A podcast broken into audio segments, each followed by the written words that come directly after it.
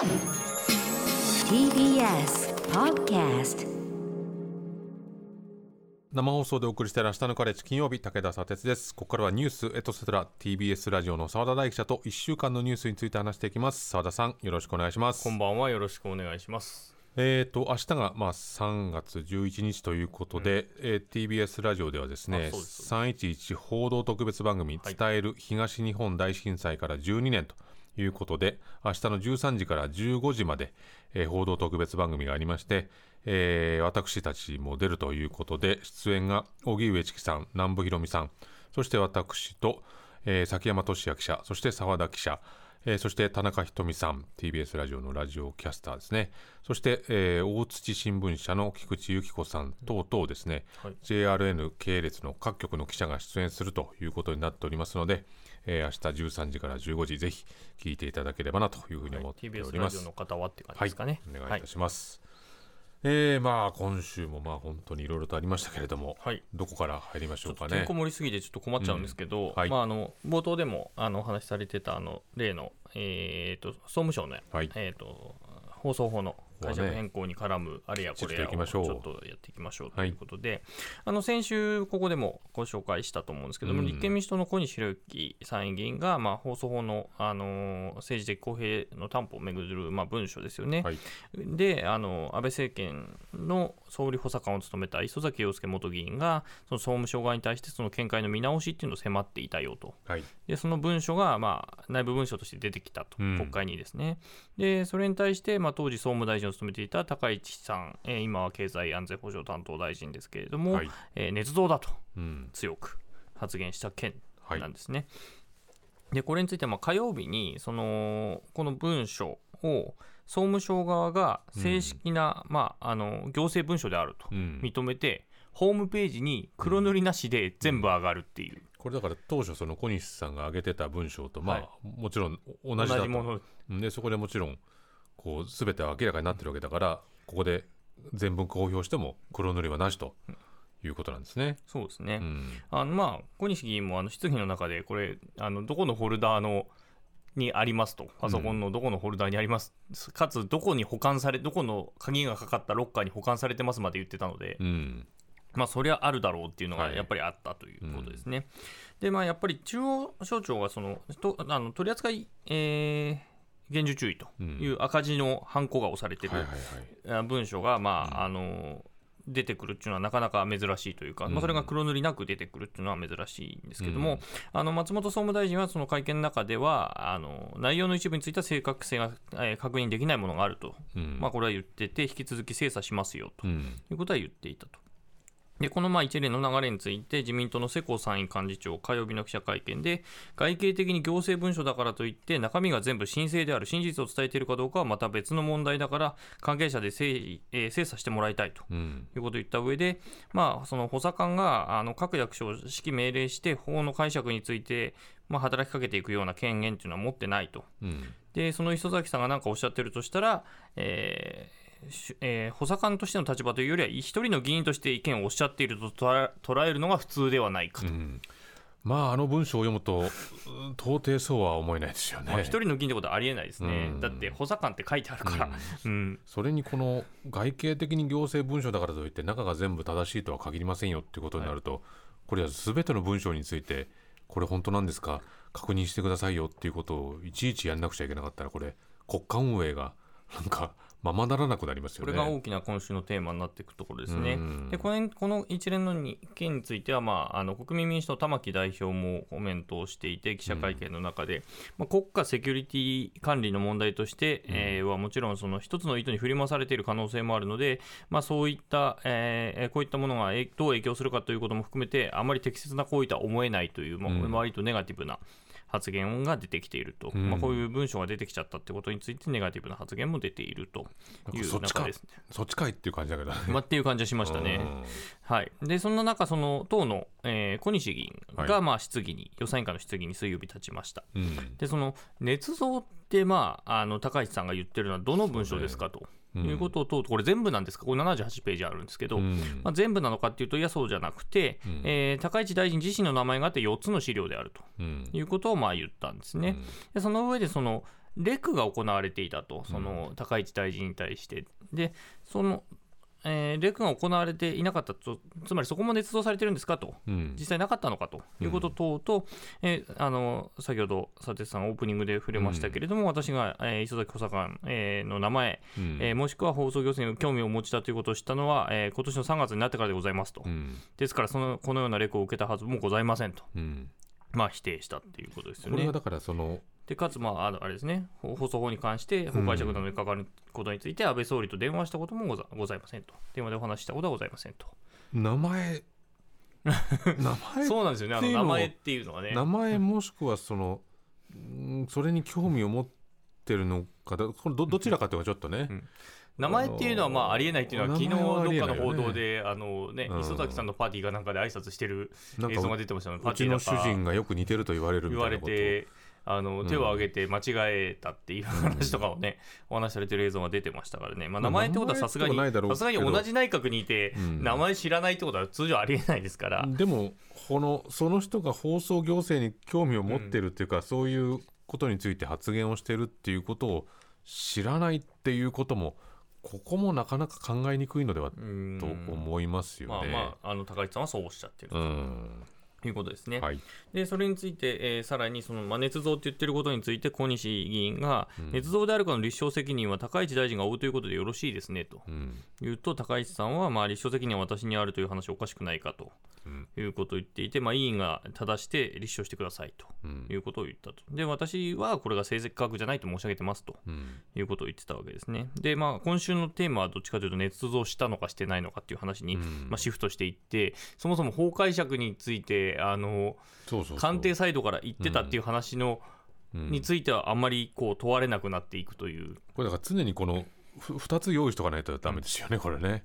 うん論点がね、あの今、ずれてますよね、完全に。まあ、高市さんが、まあ、捏造って言言っちゃったから、んまあなおさらそっちになったっていう。それももちろん問わなくちゃいけないけどね、まあそれで言うと放送法の方ね。そうそれでいうとその、ね、最初の段階でその松本総務大臣は、うんあのな内容に不確実なものがあるってことは言ってたけど、捏造とは大臣自体は当然言ってないんですよねそうで。すね。うんうんで、えーでまあ、このやり取り結構やばいなと思ったところもいくつかあって、うんで小西議員はその一般論としてじゃあ総務省の官僚の皆さんは行政文書を作るときに捏造することがあるんですかと、まあ、これは当然聞くわけですよね。まあそういうふうに問いかけら捏れね。造だってまあ言ってるわけですからね、元のボスが。うん でそうするとあの今川総務大あの総務省の今川官房長は、まあ、つらつらつらっといろいろ言って、これ、あの2002えー平成29年に行政文書に関するガイドラインの改正を受けてっていう話をつらつらつらって、まあ、これをずっと繰り返してたんですね。はい。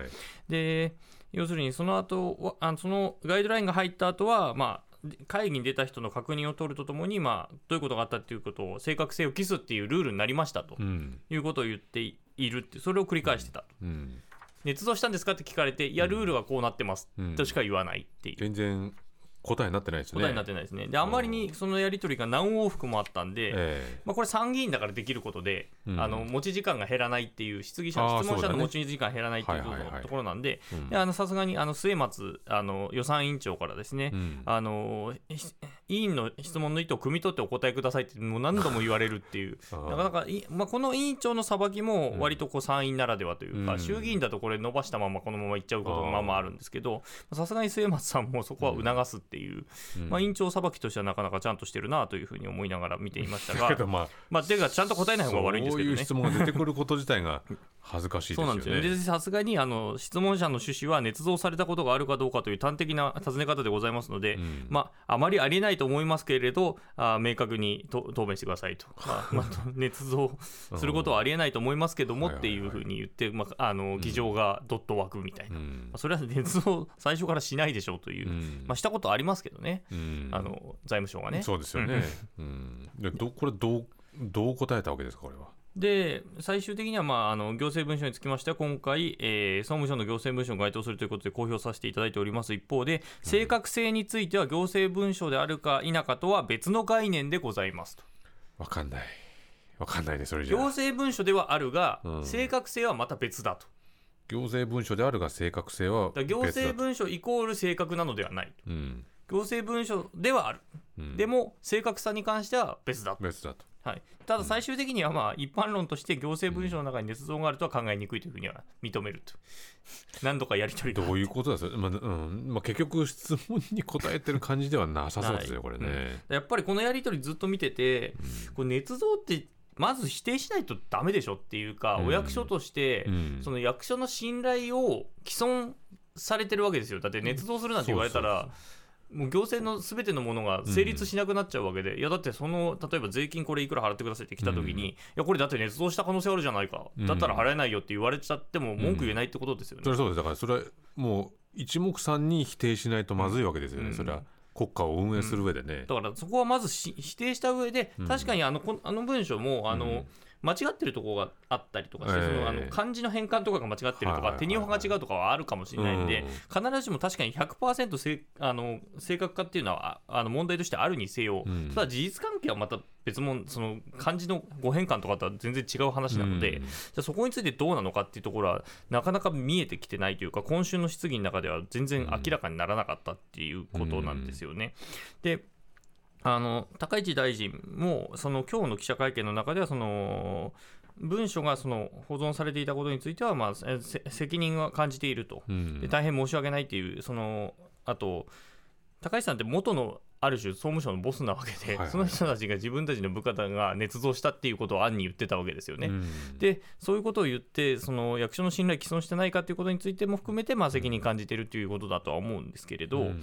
なかなか、うん、ただ、まあ、大臣も議員議員もあの辞職すべきとは考えていないということは言っていて、じゃあどうなのかっていうことで小西議員はそのありもしないことをあったかのように故意で作るのが捏造だ。うん。でないものをあったかのように故意あの故意で作る行為とあることを作ってみて正確がえー正確性があるかないかと。うんいうのは別の話だと。だわざとやるのと、そのあやたまたま間違ったさっき言った漢字の誤変換みたいな話とうん。はちょっと別それ切り分けないとダメでしょうとうん。いう話になっているんですよね。ううんんもうね先週のゲストの飯間弘明さんがいたらね 捏造という言葉をちょっと辞書で調べてもらって どういう変遷があるかを聞きたかったけど、まあおそらくこの小西議員が言ってるような説明にはなるでしょう、うん。当然ですが、でその今日の参議院予算委員会のその理事懇談会の中では、うん。その総務省がその事実関係あったかどうかっていうこと、まあ、つまり、まあ、あの高橋さんのレクがあったかどうかとかっていうことに関して、まあ、あの説明するっていうふうに、まあ、ある種約束をされていたんだけれども、うん。それについてはあの確認中ということで事実上ゼロ回答だったんですね。うん。でそれはさすがにあの野党側はもう、まあ、怒っていてうん。ゼロ回答だと。うん。で与党側もちゃんと調べろと、さすがに言うという流れになっています。で、来週月曜日の午前中に、その総理入りの、あえー来週月曜日が総理入りのその予算委員会があるので、まあ、そこまでに結果を出してこいと、まあ、午前中の理事会あの、9時から委員会始まるので、それの前までにちゃんと正しい情報を持ってこいと。うん。いうふうにまあ言って、宿題を出したという状態ですね。まあでもこうやって整理をしてもらうとまあうんかなり最初にその捏造だというふうに言い切った後からまあ行政文書だと認めて、ちょっとこう難しい感じになってません、これ。難しい感じになってますね。高橋さんにとってはこれをどういうふうに、まあ、押し切るのかどう考えてるか分かりませんけど、まあこれはきちっと確認してもらわないと、まあ澤田さんが言ってたようにこれ総務省側もね捏造をたくさん平気でしまくってる人たちという、捏造省庁になっちゃいますよね。っていう現状になってるんであれば、当然それ突き返してもらわないとって中の人は思うだろうから、どうなるんでしょうね。でそう言ってるのが内閣の人っていうのは、それはそれでまた問題だぞっていう。ものすごいことだよね。どっちにそ転がっても問題なんですよね。ねえ捏造してたとしても、その内閣問題だっていう話になるし、のうん捏造してるぞって言ってる人が内閣にいるっていうこと自体も、が、まあ、そどっちが正しいかによって変わるとは思うんですけど、どっちに転がってもいいことは一個もないっていう話なんですよね。うんどういう帰結を迎えようが、んとんでもないことがになってるぞっていうことに、今現状になりますねこれはね、で、えーまあそんな感じで、来週もこれは続いていく話にはい。結果なっていると、まあうん。まあ、総務省が答え出してこなかったですからね。そうね。はい。うん。っていうことに今なってますね。で、あまあ、野党側はその磯崎さんも国会に来てくださいっていうふうにはい。今呼んでいるという状態です。で、それからちょっと最近あんまり触れてなかったコロナの話をちょっとしようかなと思うんですけども、まあ、来週月曜から、はい。あのマスクを取ってもいい、うん取ってもいいというか、まあ、あの個人で、うん。個人の判断によると。えあの我々花粉症チームは基本的に取ることは通常ありえないっていう状態ですね。そうですね。はい、なんか僕一人でこういう今放送してきたここの1時間半はちょっと花粉症こられてたんですけどはい。澤、田さん来てからすごく花粉症っぽくなってきたというかなんかこう 緊張が解けてきた感じで。今すごい花粉症っぽいですが。はい、花粉症っぽいですよね。うん、で、まあ、水曜日に行われたあの厚労省のアドバイザリーボードの中では、あのもううん先週、今週比が0.81ということで、うん。まあ、1を割ればもうどんどん減ってきてるという状態で、まあ、それがずっと続いてきてますよということですね。まあ、その中ではそのあのいわゆるその対策の緩和を前にして、まあ、これからの身近な感染症対策にあ対策を考えるにあたってという、まあ、専門家の文書、これもこの番組で何度か紹介しているものの第3報というのがはい。出てきまして、まああのー基本的にはなんだろう体調不良だったら自宅療養してねっていう話とか、うんあの外出の時はあの人を混み混み合うようなところもありえるからマスク携帯してねとか、まあ割と当たり前なことが書いてある文章が出てきたっていう感じですね。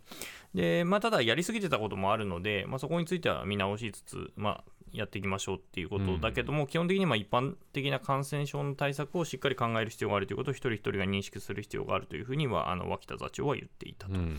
いう状況です。で今日になってあの加藤厚労大臣が夕方記者会見をしまして、はい。まあ、現在コロナに関して医療費無料うん。だったんだけれどもそれをもう自己負担に変えますよとうん。いうことで大体インフルエンザ季節性のインフルエンザと同じぐらいの負担額ぐらいになる、なんとなくまあ1回かかるとまあ4000円とか、うん。検査と、えーまあしなんだろう、えー診察料とかもろもろ含めて4000円ぐらいかかるぐらいな感じというふうにしていきますと、まあ、こういうことで一応、えー段段階的に、えーコロナに対する、えーまあ、ある種医療のレベルを下げていきますよということを言っていると、まあ、まあ予防接種についてはまあこの後またうあの年一とかそういう形でまあ受けるような形で見直していきますよというところになってきていると。まあとにかくこのねあのマスクの緩和に関しては今スーパーではどうしますとかコンビニではどうしますとか、あの鉄道会社はこういうふうに対応しますっていうふうにいろいろ指針が出てきますけど、はいまあ、いずれにせよ本当に、まあ、いろんな立場の方がはい。いるんだということをこう前提に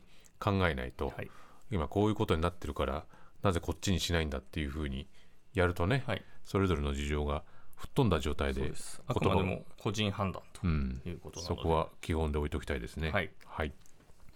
で続いてあのガーシー議員うん。でですけども、あの水曜日に、まあこまあ、ここのうん当選してからこ一度も国会に登院してないはい。NHK 党のガーシー議員なんですけども、うん。あの国会で陳謝っていうのを求められていて、あの今週水曜日にその本会議開かれたんですけれども、まあはい報道にあるようにご本人は登院せずとうん。いうことで、尾辻議長がそのもう来てないということを言って、あのまあ、陳謝文、あの議場で朗読するということを命じたところなんだけれども、ガーシー君の出席が得られていませんと、うん。でガーシー君は院議、あの国会で決めたはい。議決に従いませんから、えー議長はこれを、えー院内の秩序を乱すものと認め、えー議員ガーシー君懲罰事案の件を懲罰委員会に付託しますということで、謝る場に来なかったので、もう次、また次の懲罰委員会かけますよということをその場で決めると。このこういう時にほらくんづけするじゃない、はい。ちょっとガーシー君っていうのがちょっとね、なんか平成教育委員会みたいですね。ちょっとねクスッときちゃいましたけど、まあ笑っちゃいけないはい、ところではありますよね。そうですね。うんで、えー自民党世耕参院幹事長は、まあ、極めて残念と、うん。言言語道断と言わざるを得ないということで、除名ということが視野に入った調整員に入ってくると、うん。なってくるというふうに言って、まあ、その日のうちに懲罰委員会開かれましたと。うん。いうことで、あのまあ今日の昼を締め切りに弁明するかどうかという有無を問うということを決めて、えー一応 NHK 党の、えー浜田議員がべまた弁明しますと。うん。いうことを決めて、で来週火曜日にも懲罰委員会、そこで開きますと、まあ、そこでまあ処分が決まるんだけれども、うん。まあ、議場で陳謝がないので、えー次の段階になると登院停止か除名っていうことですけども、まあ、登院停止については前からも言っている通り、えー来ないことが 問題になっている人に登院停止っていうことは意味がないので、うん。除名になるのではないかというふうに見られていますと。まあなんかこう帰ってくるだ帰ってこないだやっぱり行くだい今トルコに支援、救援活動にはい行ってその後に行くだ行かないだというようなことで、ね散々こう翻弄させておきながら、なんだ結局帰ってこないのかというね、こう出馬した時のなんかいろいろ生きってた国会議員をどうのこうの、ね自分が引っ叩いてやりたいみたいなうんことは結局成し遂げられないままになるんでしょうかね。りそうな方向ですね。で、まあ、来週委員会をやって、本会議が15日にうん多分なるでしょうから、15日にまあ処分が正式に決まるのかどうかというあたりになると思います。で、木曜日にその NHK 党の立花党首、まあ、このガーシー議員を擁立した側ですけれども、まあ、党の代表としては責任を取らなければいけないということで、党首を辞任しました。うんで代わって、え元子役の大津彩香さんという人が新党首になって、政党名も変えると、はい。NHK 党から政治家女子48党に変わりました。政治家女子48党、はい。なんでしょうかこれは？これ、まあ、あの NHK 党があの、えー、と今度の統一地方選に向けて、うん。まあ、女性候補を擁立した新党みたいなのを作っていて、うん。まあ、それの名前なんですよね。うん。でそれをまあ国政政党に変えるとうん。いうことです。ただ、まあ今の国会議員、えー、と旧 NHK 党は2人しかいなくて、うん。まああのまあ、この政治家女子48と略して女子ってなってましたけど、まあ、ガーシー議員含めて男性議員しかいないと。うん。でガーシー議員除名になっても次の人に来るのも男性なので、うん。女子略称女子っていう政あの国会政党が、えーうん。男性しかいないとうん。いう状況に今なっていると。なんだかなという 感じですけどね、はい。なんだかなってうん感じです、ね。非常にこう無責任な出来事がなんか連鎖しているように何だったんだって見えてきますけど、トータルでありますね。うんで、えーまあ、続いて、はい。えー今週の議長今週の議長ね。今週の議長ということでね。今週の議長。今週は2度来ましたからね、うん。まあ、厳密に言うともう1回確か来てたと思うんですけど。今日だけ聞いた人とかこれ今週の議長って言われても、ね、なんだ なんだってていうう感じがしますけど、まあ、まあ要するにあの、ええ。細田博之衆院議長について、まあ、ずっと追い続けていると。えー追い続けているとうんいうことでございます。はい。で、えー火曜日の参院本会議なんですけれども、まあこのまあ、本会議があると議長が来るということで、うん。まあ、いつもの2人で行ってきたということで、はい。私とあの CBC テレビの木下記者の2人で行ったと。でやっぱ先週、ちょっと報告したんですけれども、あの木下記者がネットに書いた記事が聞いたのか、あの無言の圧は、はいはいはい。あの英詞の方々から感じるものの、うん。特段話しかけられないというか、うん。話しかけたらこいつら記事にするなっていう感じがあ。思われたのかどうかは分からないんですが、話しかけられたことを記事にするというね、はい、うん。っていうことで、えーまあ、いつもの定位置に行って、えーまあ、カメラを構えて待っていたところ、うん。えーまあ、議長が来たので、我々の質問にお答えにならない理由を教えてくださいとうん。聞いたんですが、まあ、スルーと。うん。で、ダッシュで、えーそのままエレベーター乗ってったんで、うん。ダッシュで下の階に降りて、我々の質問に答えてくださいというのを、やっぱり左手を上げてスルーとうん。いう感じでしたね。もういつもの所作でしたね。いつもの所作でしたね。動画で見ましたけど、はい、で、木曜日も本会議があるということで、うん。で今回、いつもの2人、プラス、あのーたまにあの参加できるうん。文化放送の山本記者と、まあ、3人体制でこ文化放送来ましたう、か、はい、3人体制でいたんですけども、えでしかもこの日あの、たまたま別取材で CBC テレビの ENG クルーが来ていて、ですね、うん。かなり手厚い布陣というか、ね。ENG が来るのはほぼないですからえね、あ。あのー多分本当にあの例の、えーと、国会議員に対して説明する前日が多分最後に ENG が来た時だったと思うんで、ほぼ1ヶ月いや2ヶ月弱ぶりぐらいうんの体制だったんですね。ENG ってのはいわゆるいわゆるあの大きなねカメラですね。よっこらせといういつもはあの私のスマホ、iPhone と、あとはいはいはい。木下記者のデジデジカメラ、はいはいはい。あのちっちゃいカメラうん。で撮ってるので、でそうなってくると、大きいカメラが来ると、ですね、うん。あの国会内の記者はざわつくわけですね、うん。何かあるのかと、誰かなんか、いきなり単独のインタビュー取りに行ってる社がいるんじゃないかと思って、ざわつくわけですよ。それもなんか変な基準だけどね。そうそうそう ENG を追ってけばなんか大きなことがあるんじゃないかあれ、ライトつくので、あの光を見ると、うん。わらわらわらと記者が来る、わらわら何から夕何から。方みたいな感じですよね。そうかそうか。うん。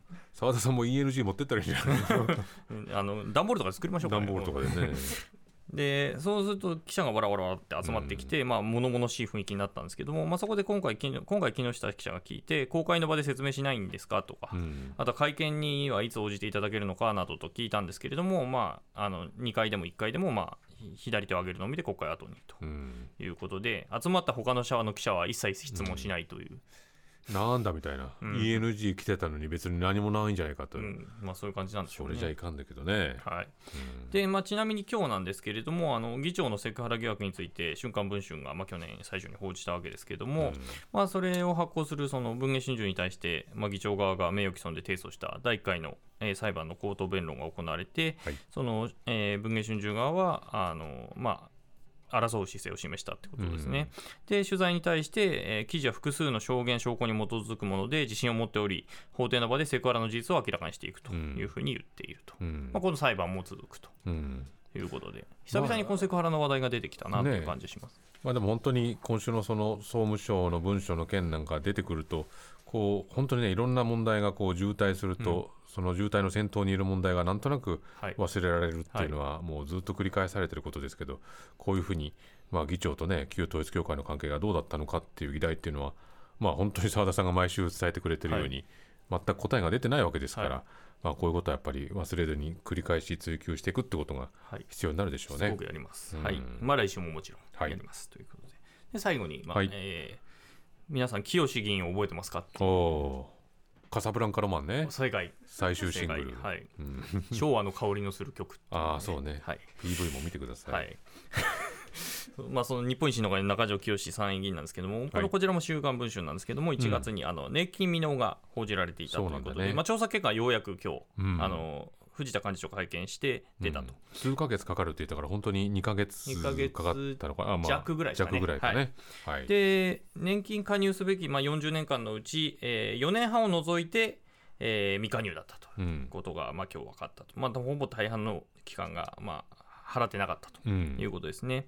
ただ、その文春サイドが報じてた、その日本年金機構の督促を受けても、まあ、年金なんて、えーいらないし、払わないと。うん。主張したっていう点については、それはなかったと。うん。いうふうに言っていて、それは年金機構の側に聞いても、まあ、そういう督促自体をしないと。うん。いうことで、だそうで、うん。あのそこはあのなかったと、うん。報道、出てた報道よりは、あもうちょっとうん。少ないものだったということでした。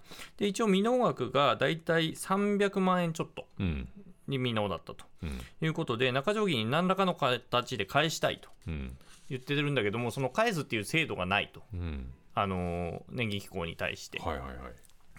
でそうすると、えーただその、じゃあ寄付すると。うんいうのを言ってんだけど、あの中条議員、あの全国比例の議員なので、寄付すると公正法に引っかかるとなるほど。いうことで、一旦党に渡しあわある程度の金額を渡した上で、まあ、震災とか、うんまあ、あとは国連機関とか、まあ、そういうところに対して寄付するっていう形で今、調整をしているうん。ということだそうです。ただ、党としての処分はしないと。うん。あ勝負しない。しないということになりました。まあ、議員になる前のことだったとうん。いうことだということ、まあでもそもそもなんでこれに2ヶ月かかるんだという疑問はね拭えないと思いますけどね。数日でできないかっていうね。まあ、関係者によると、あのまあ、もっとかかりそうだったのを、あのうん。党サイドが巻きを入れたというふうには言ってるらしいですが、はい、ということで澤田さんありがとうございました、えーこの後放送終了後には YouTube でアフタートークの配信もあります。そこでも澤田さんと話しますのでラジオでお聞きの方もぜひ終了後 YouTube ご覧になってください。